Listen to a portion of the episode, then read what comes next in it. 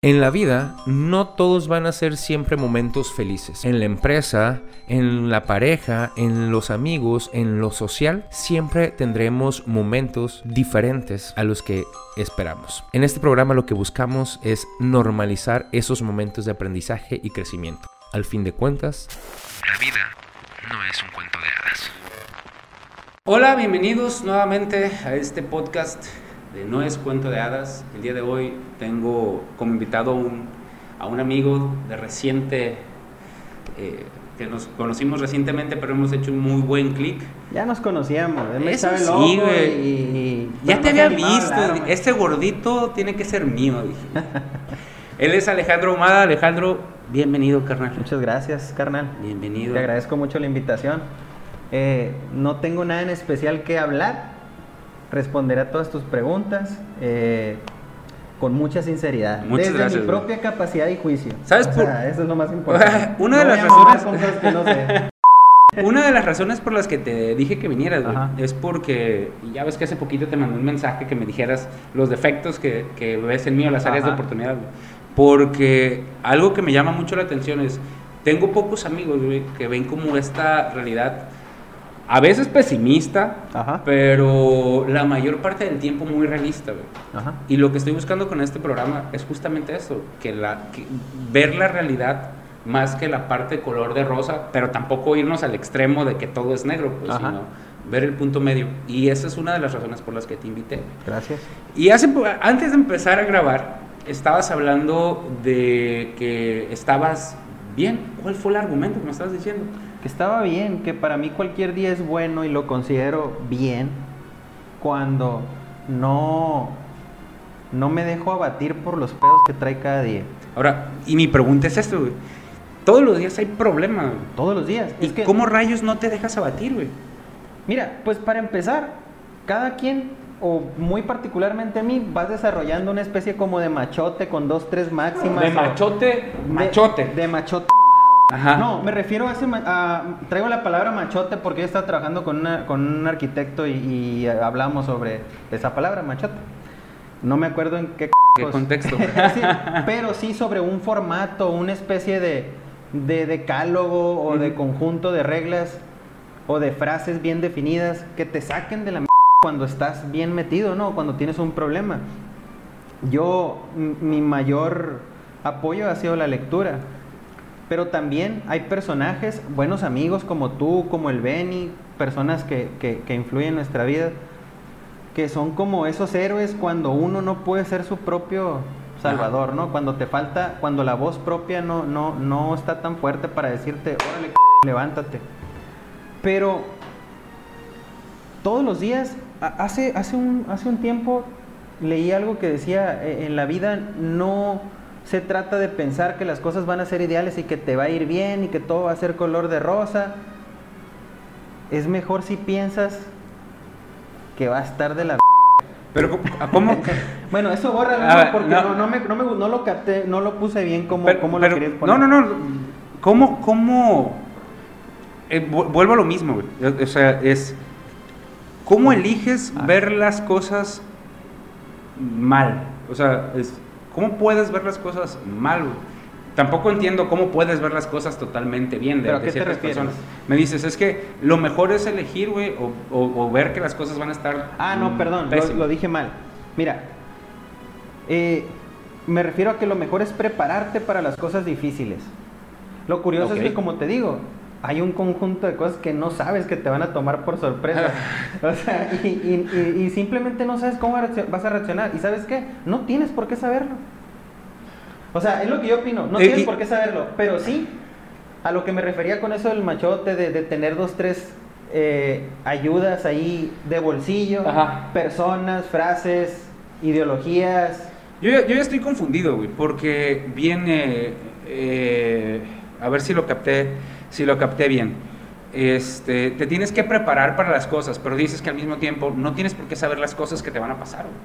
Entonces, ¿cómo rayos te preparas de algo que no sabes que te va a pasar? Ahora, te lo digo por esto, porque entiendo las dos cosas, güey. Siento que, siento que de alguna manera, neta, güey, no tenemos, no, nunca vamos a saber qué rayos nos va a pasar va va a pasar. Frase de mercado, a pechuga, decía un amigo. Es decir, Simón. hay veces que simplemente te vas a hacer bolita mientras tu capacidad Mientras te, la vida te te agarra. invita a agarrar el p ¿qué vas a hacer? Pero hay veces que te haces bola. Hablábamos antes de empezar a, a platicar que, que muchos de nosotros vivimos bullying durante nuestra etapa de escuela.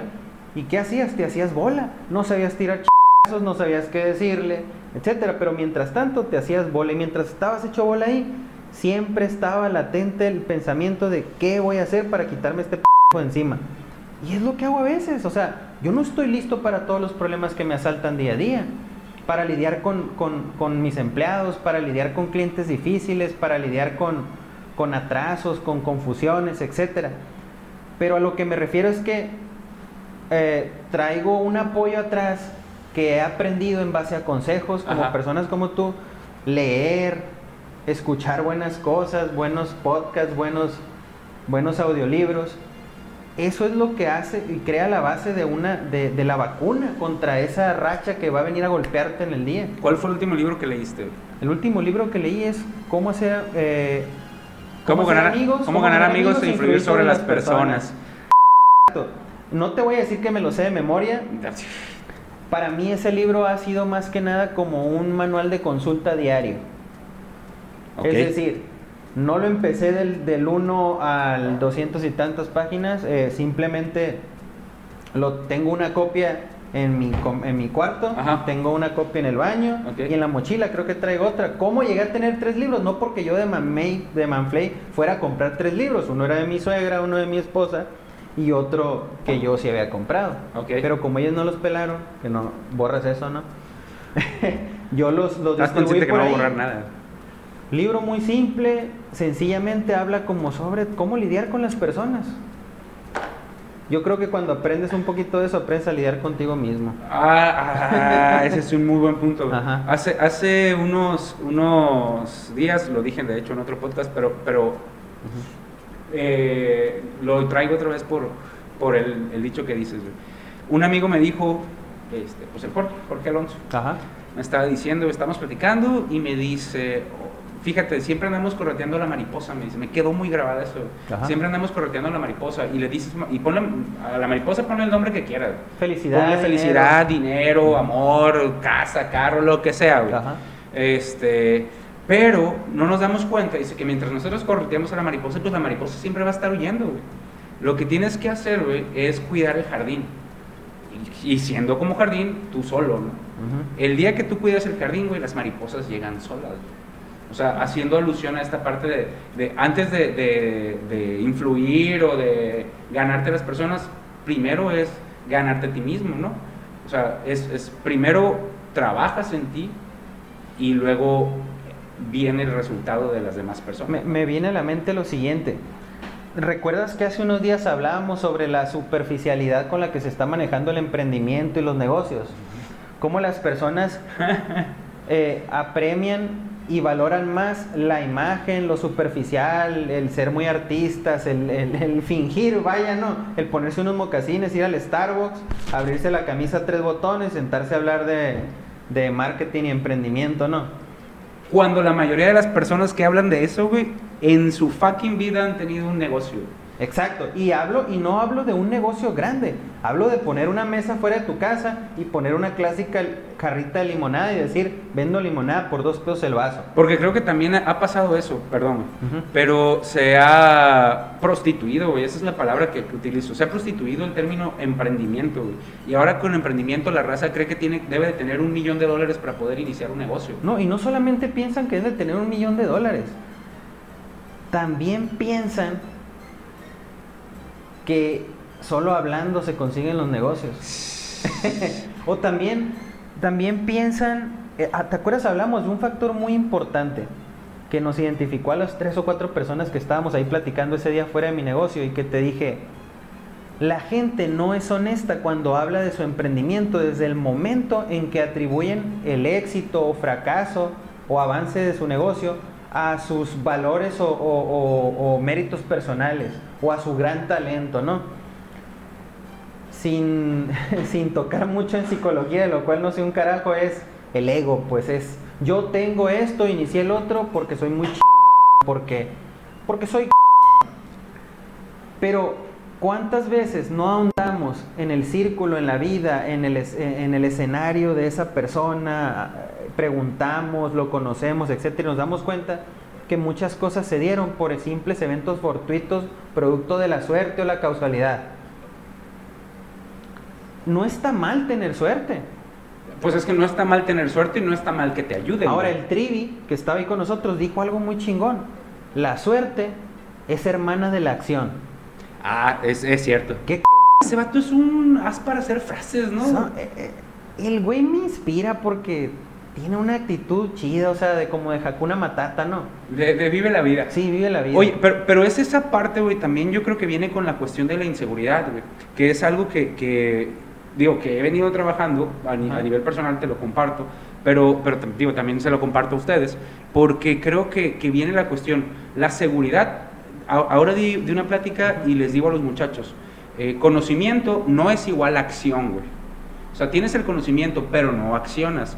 Seguridad y confianza no es igual a conocimiento. No, no, ya ves que luego hay una frase que no hay nada más malo que un, que un estúpido con confianza, ¿no? O sea, muy, muy seguro de sí mismo. no, no, no, lo, no le he escuchado. Ah, bueno. Pero, sí.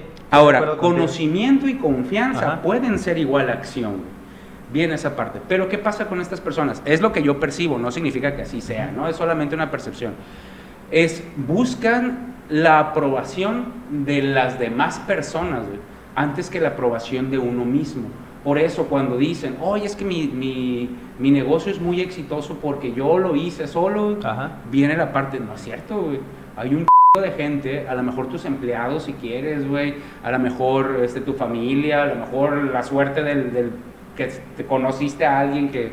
An- Antes de criticar eso, yo creo que debemos de reconocer que todos tenemos esa pequeña chispa que, que nos hace querer tener la aprobación y la atención de los demás.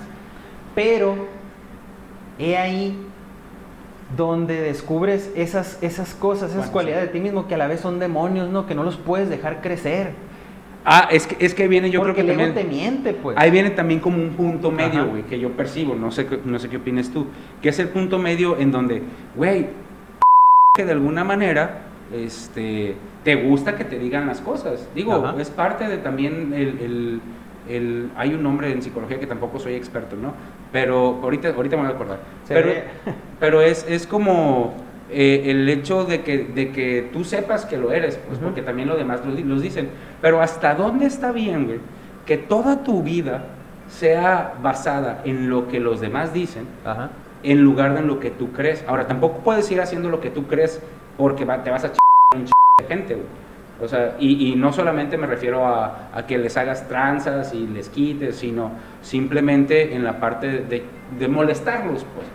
Pues yo creo que, que viene, viene perfecto la imagen del árbol que crece sin raíces. Ok, a ver. Es decir, normalmente y en mi poca experiencia yo observo que esa gente es a la que más duro le dan los embates de la vida, los golpes.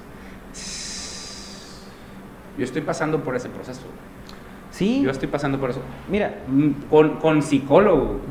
Porque es, que es, digo, hablando de buscar ayuda y todo ese rollo, este, una de las cosas, eh, en algún punto de mi vida, a ver, dije yo, traigo todos estos problemas mentales, güey, traigo todos estos, estas acciones que repito a lo largo de mi vida, no las voy a quitar yo solo, güey, necesito ayuda.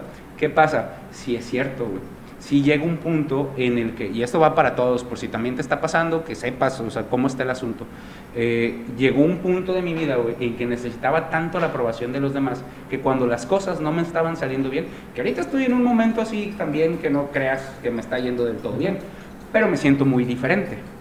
Este, que llegó un punto en el que como no, como me estaba yendo no como yo quería, güey, y la gente se daba cuenta, bueno, más que la gente, yo sentía, güey, como que hasta aquí, güey, ya no, ya qué estoy haciendo aquí. Neta, tanto así. Sí, güey, o sea, tanto así de, digo, no lo iba a hacer, por Ujú. supuesto no lo iba a hacer. Este, siento que no tengo el valor para eso, güey, fuera de cotorreo. Pero, pero sí, sí pensar así de, güey, ya. O sea, ya no estoy haciendo nada, güey, ya no estoy, sentía que me estaba esforzando de más y no tenía resultados. Este, pero creo que eso también tenía mucho que ver con mis expectativas hacia mí mismo y con mis expectativas hacia el entorno. Pienso que no tiene nada de malo en lo personal llegar a ese punto porque siento que cuando ver, ver ese punto como un fondo y llegar a él es el principio de algo. Ok. ¿Por qué? Porque hay personas que eligen quedarse en el fondo y se suicidan y se dan un tiro, etcétera. Bueno, que es lo mismo, ¿no? Sí, sí, Se suicidan o, o toman un camino diferente, malo, perjudicial para sus vidas. O están las personas, y lo digo humildemente como nosotros, que han llegado a algún fondo en su vida y simplemente han dicho, ¿de aquí para dónde? Es voltear hacia arriba y decir, voy para arriba. ¿Pero has llegado a un solo fondo en tu vida? A varios. A varios fondos. A varios. El primero de, de ellos fue mi, mi, mi fracaso académico rotundo. Me aferré a terminar una carrera para la cual yo no tenía la personalidad, solo el gusto. ¿Qué carrera era? Yo estoy en la escuela náutica, mercante. Ok. Una carrera que hasta el día de hoy me apasiona. A mí los barcos, el mar, la navegación, todos esos temas son apasionantes para mí. Todos los días no pasa el momento en el que yo veo un video, escucho un audio, veo una foto o aborde un tema que esté relacionado con eso. Pero lo disfruto. Pero hace unos años yo no lo disfrutaba, yo lo sufría.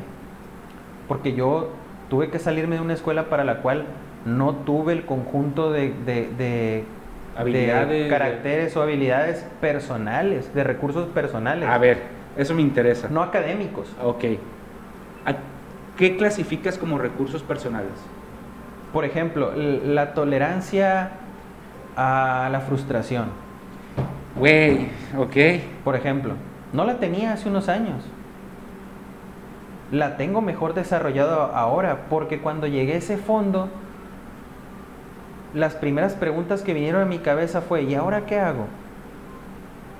¿De dónde crees que venía esa falta de tolerancia a la frustración? Espera, primeramente, haber llegado a ese fondo resultó en, en que me di cuenta que yo creé una película en mi cabeza, en un mundo ideal para el cual yo solamente quería vivir en, esa, en ese personaje. Jamás me figuré en otra cosa, jamás mis sueños, mis visiones, mis pláticas, mi vida entera giraba en torno a esa meta. Ok. Entonces, cuando estás afuera de una escuela con dos- una maleta a cada lado, con las lágrimas a, fe- a- a- a- a flor de piel, yo creo que lo único que te viene a la cabeza es dar un paso para que te agarre el siguiente carro que va pasando. Eso fue cuando saliste. Sí, pero, pero, en el, pero en el siguiente minuto de ese sentimiento lo que vino a mi mente fue, yo estoy hecho de algo más, sirvo para algo. Ok. soy fuerte. Es cuando te trae, te, te rescata, te rescatas tú mismo, cabrón, porque no hay nadie en ese momento que te toque la espalda y te diga vamos. Más que un aspecto de valor o de cobardía, Ajá. el dar el paso a renunciar a la vida, esto es un pensamiento mío, es debilidad, no tiene que ver con valor. Simplemente en ese momento no te toman, no, te- no tienes recursos para tomar una decisión clara. Ok. Ahora, preguntarte cuando te sientes que has perdido todo, qué es lo que falta para ascender y para, para, para, para poder sentirte mejor, es la acción. ¿Cómo accionas, güey? Eh, esta es pregunta también seria.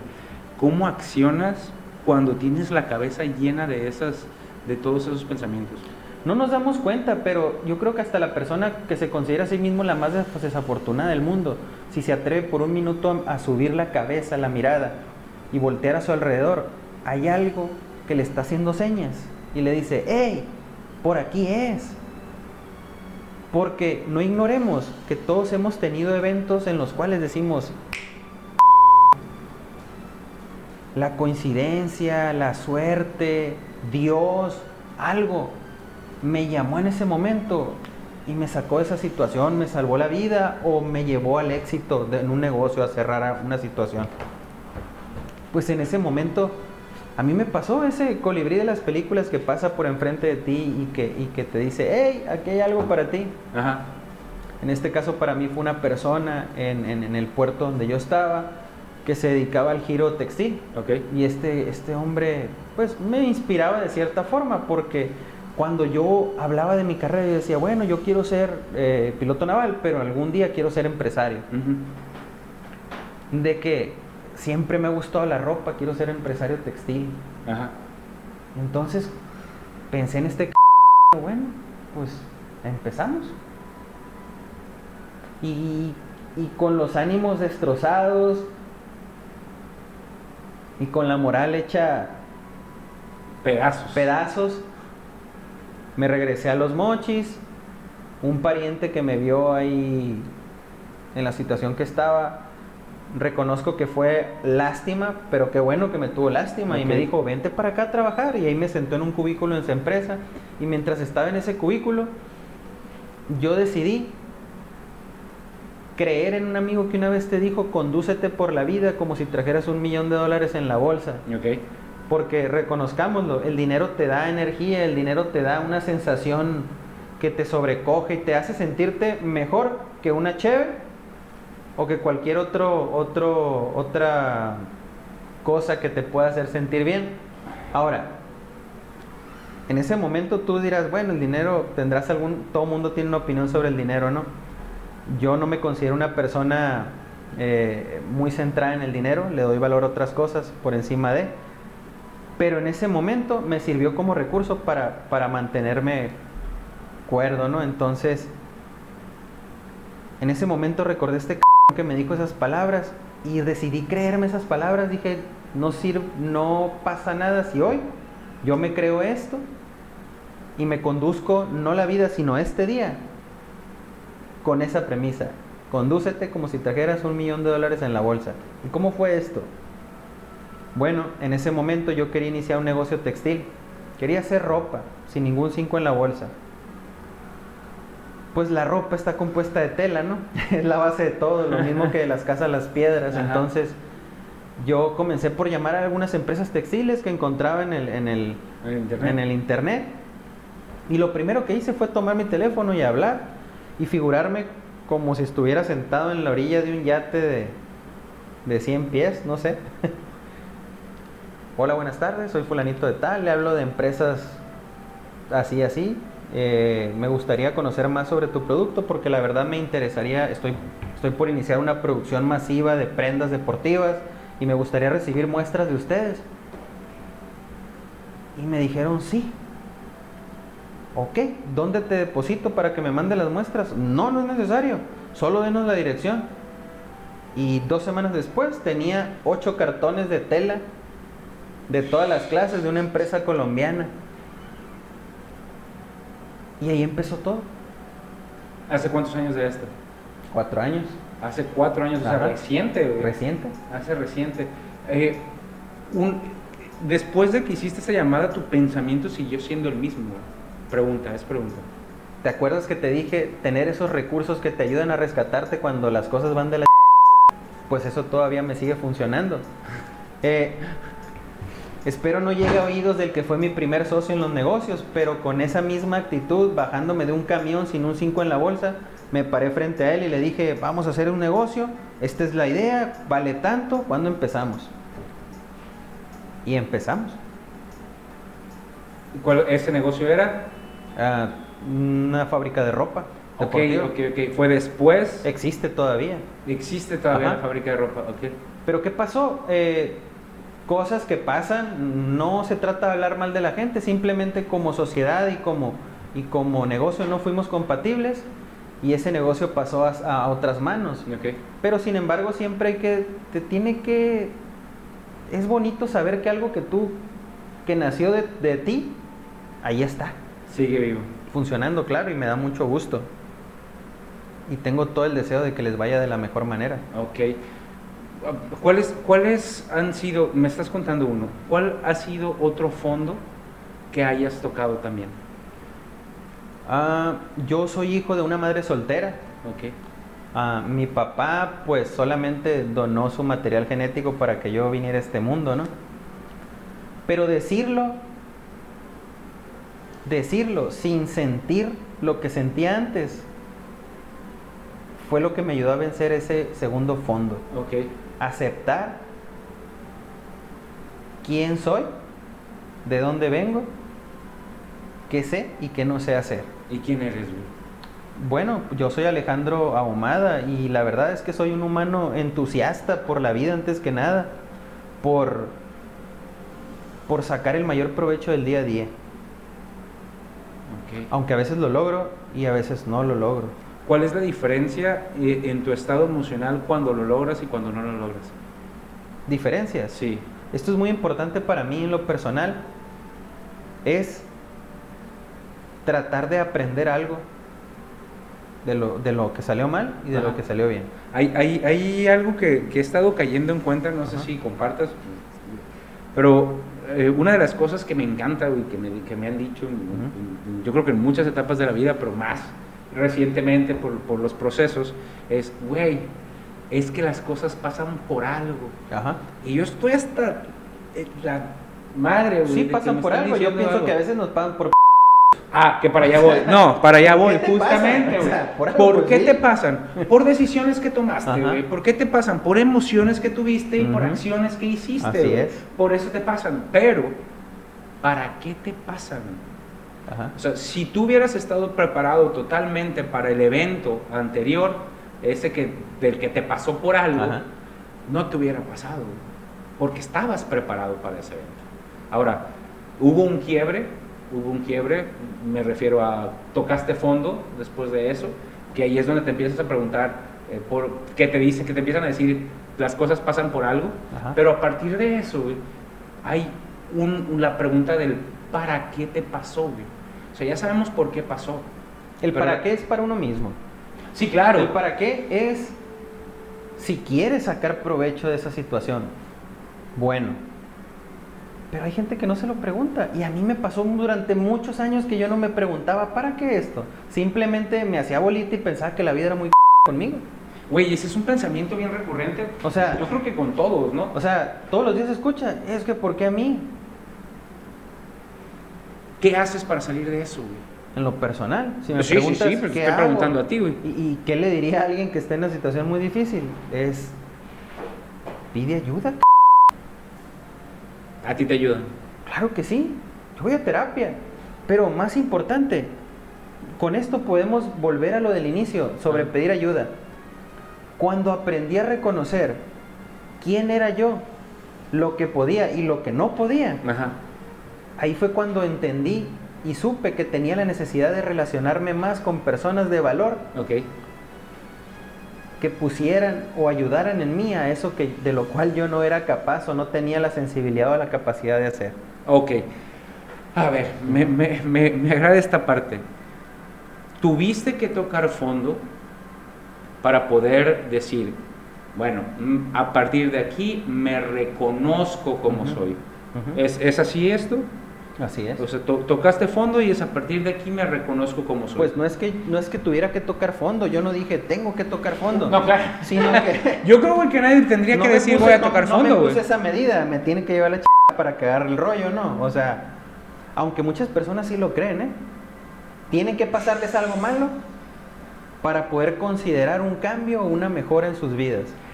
Ay, es que también, también, ve, tú vas a ver, yo, yo lo que pienso es esto, los pequeños cambios muchas veces se pueden lograr con, con aprendiendo en corto, pero sí creo también que los cambios cuánticos, y así lo diré, cambios cuánticos, no me acuerdo dónde saqué el fregado término eso, Ajá.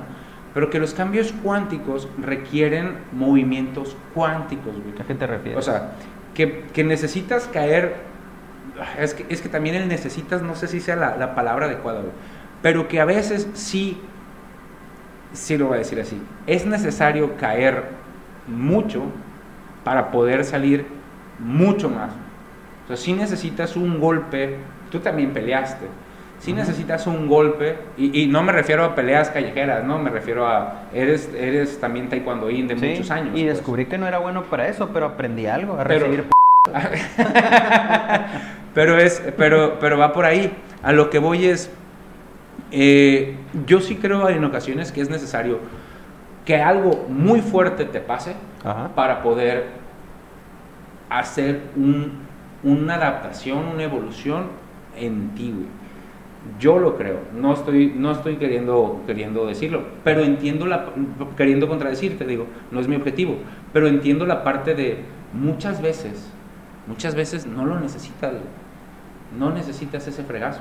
Yo creo que también es un talento el no necesitar un fregazo para poder generar un cambio en tu vida. Yo- Sí, puede ser, que yo tiene- no tengo ese talento. Yo tampoco. Y hay gente que sí tiene esos recursos. En serio. Yo creo que esos deben de ser los mejores autodidactas del mundo. Quienes Sí, tienen claro. la inteligencia emocional para generar una transformación sin necesidad de llegar a darse un golpe que se lo requiera. ¿Cómo, cómo crees, ¿Cómo crees que se pueda lograr eso? Te digo, yo, Sinceramente no lo sé. no tienes idea tampoco. No lo sé porque yo he aprendido a golpes.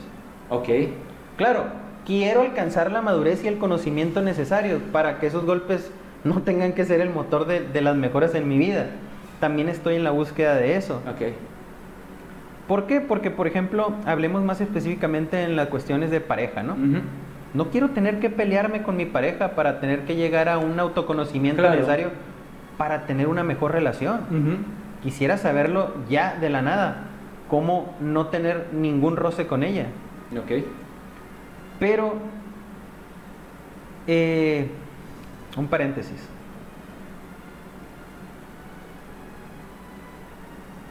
Aquí está lo mejor que yo he descubierto en mi vida, que no podía solo.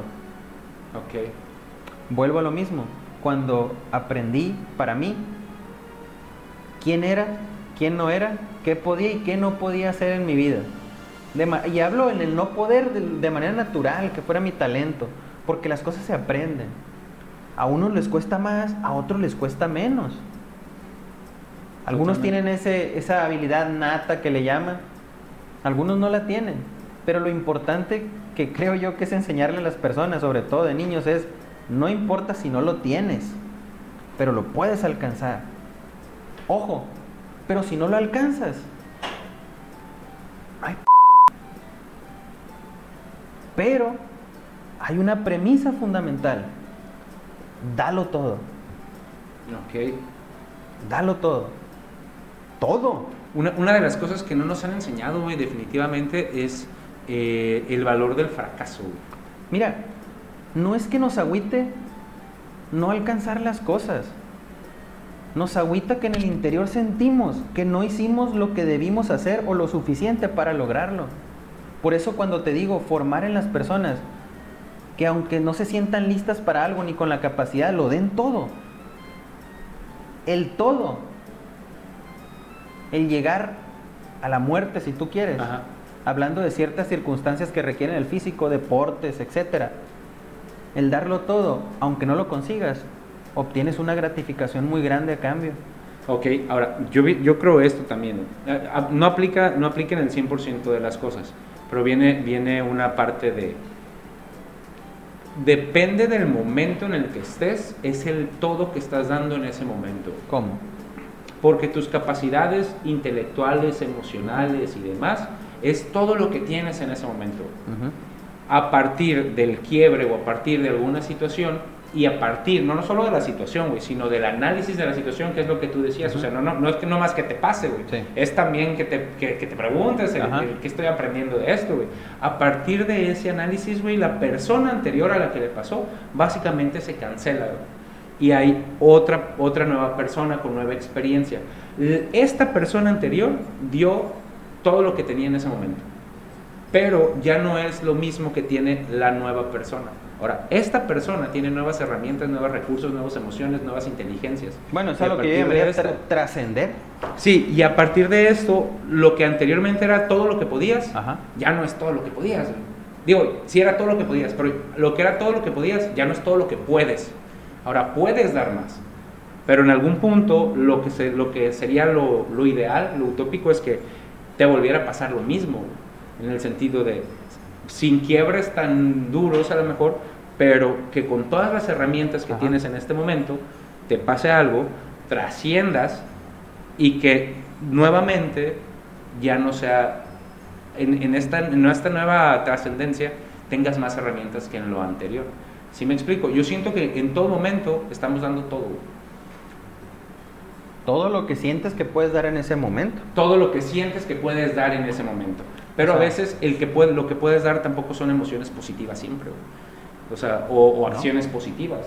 O sea, es, esos son mis miedos, mis paradigmas, mis, mis motivaciones también. O sea, todo lo bueno y lo malo. Bueno, cuando te hablaba al inicio de tener recursos en la vida,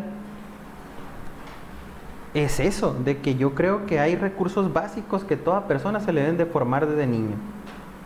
Y no los estamos formando, ¿verdad? No los están formando y lo peor de todo es que yo siento que hay muchos falsos maestros de muchas corrientes filosóficas y funcionales, bueno, disfuncionales que no, que no sirven para nada. O sea, Y eso está ahorita, güey, machín, güey, machín con, con, con redes, justamente. Creo que, creo que seguimos manteniendo la parte del, de la imagen, de lo que queremos dar a mostrar a los demás, güey.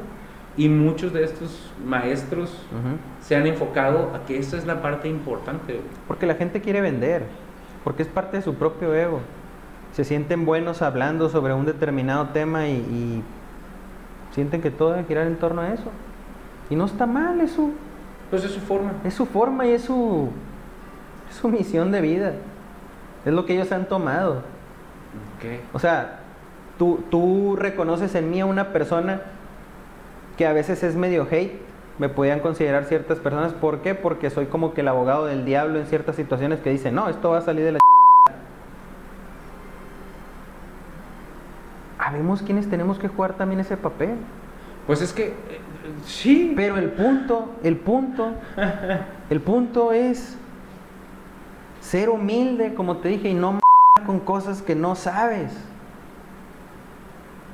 O sea, el conocimiento es una responsabilidad tanto como lo es la humildad.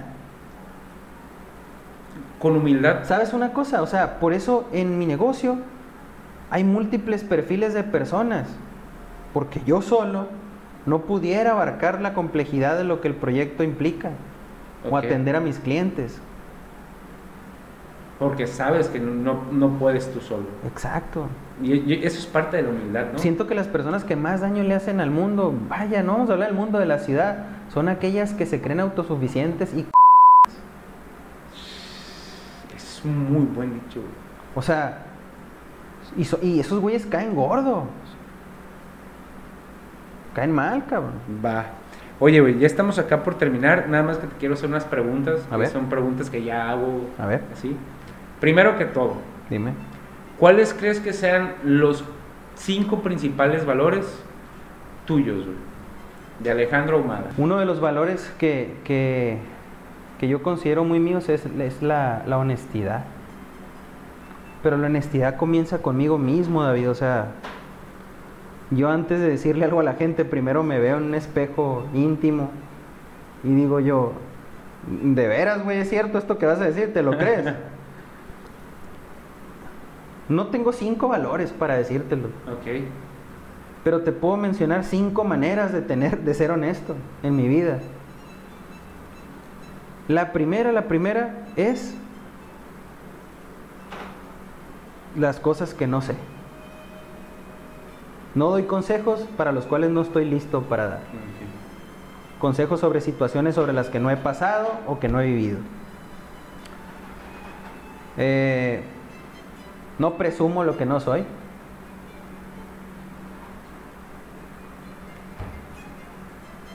Eh, la honestidad también con mis amigos, con mis sentimientos.